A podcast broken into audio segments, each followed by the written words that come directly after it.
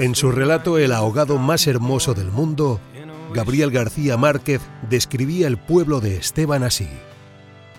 Miren allá, donde el viento es ahora tan manso que se queda a dormir debajo de las camas. Allá, donde el sol brilla tanto que no saben hacia dónde girar los girasoles. Hoy, los girasoles tecnológicos que suponen las placas solares jamás se ciegan. Esos girasoles saben perfectamente hacia dónde mirar.